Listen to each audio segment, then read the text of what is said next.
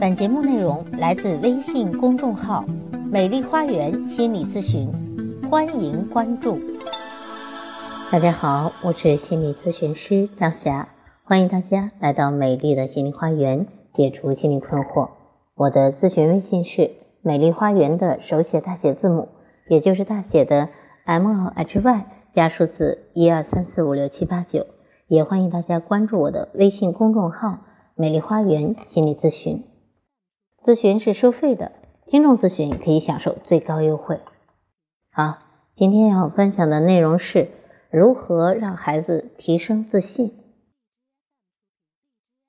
自信是每个孩子成功的动力。那么，怎样让孩子们提升自信呢？第一点就是多多的鼓励和赏识孩子，为孩子每一个微小的进步去喝彩。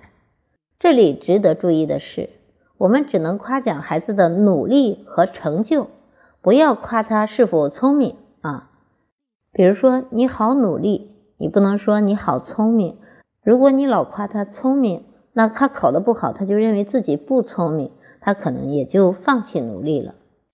赞美的话语应该让孩子看到他的成绩的真实情况，而不是他品格的扭曲变形。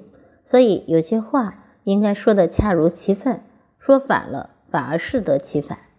第二，不要让孩子承担本来应该由父母承担的责任，比如生活的压力、工作的辛苦、岁月的艰辛，这不是每一个弱小的生命个体能够承受得了的。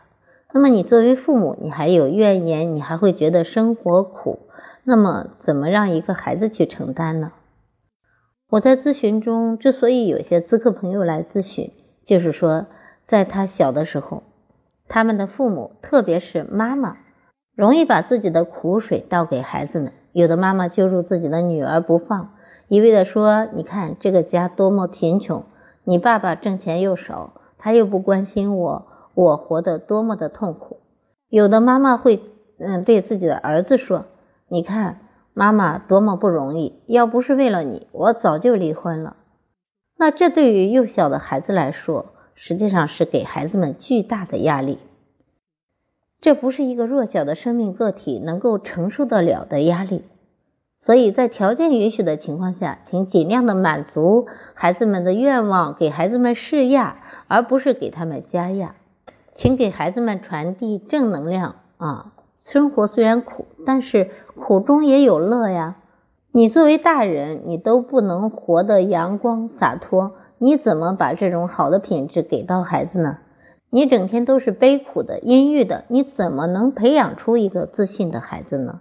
所以，父母要给孩子传递一些正能量，给孩子一些勇于创造幸福的指引，给孩子一些嗯宁折不弯，或者说非常坚持、非常不怕辛苦的这种方向。就是这些不怕吃苦、勇于坚持的品质，让我们很多寒门的孩子成功的。所以，请鼓励和夸奖、肯定你的孩子吧。第三，要想增加孩子的自信，请降低对于孩子的要求，减轻孩子的心理压力。人生本来就是一场马拉松，它所考验的是耐力。一开始跑在最前面的人不一定会赢，孩子走得慢。却走得稳，只要不停下前进的脚步，定会达到想要的终点。家长要做孩子不断的支持者和鼓励者，这样孩子即使开始的时候并不是最出色的，但一定能够坚持到最后，成为一个令自己骄傲的自己。第四，放手让孩子们学会参加家务的劳动，拓展他们的知识和技能。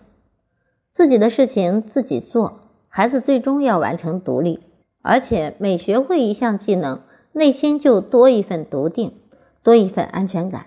孩子也会觉得自己不需要别人的帮助也可以参与家务，也会让孩子变得越来越有责任感和自我价值感。那么第五点就是要学会扩大孩子们的社交圈，培养孩子们的交际能力，不要过多的干预孩子的社交。要鼓励孩子多多的参加集体活动，树立团队意识。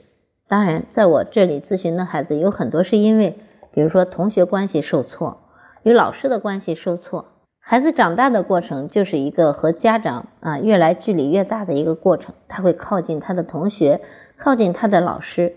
这个时候，伙伴关系就是非常重要的，人际关系也成为孩子最大的一个支持力量。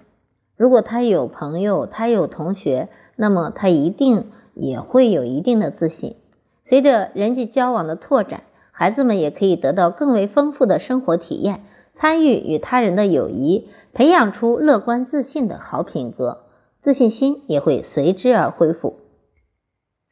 第六点，我们要教会孩子利用良性的自我暗示，每天给自己加油鼓劲。比如，可以设定一些非常简短的话，比如“我能行”“我很棒”“我可以”。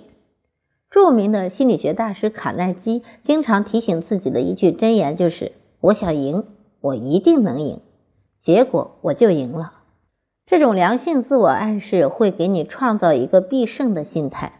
嗯，当我们认为自己是一个能赢的人，那么你做任何事，你也不会放弃，你会把一些困难和挫折当成是暂时的，你永远都不放弃，那就没有可以打败你的事了。只要功夫深，铁杵磨成针，只要你坚持不懈地朝着那个方向努力，早晚你会到达那个地方。教会我们的孩子良性自我暗示吧。好，今天分享了几个让孩子们提升自信的方法，那这些方法也同样适用于我们成年人。让我们和孩子一起进步成长吧。好，更多的提升自信的方法可以关注我的微信公众号“美丽花园心理咨询”。今天的分享就到这里了，咨询的话可以加咨询微信“美丽花园”的手写大写字母，也就是大写的。M L H Y 加数字一二三四五六七八九，感谢大家的收听，下期节目再见。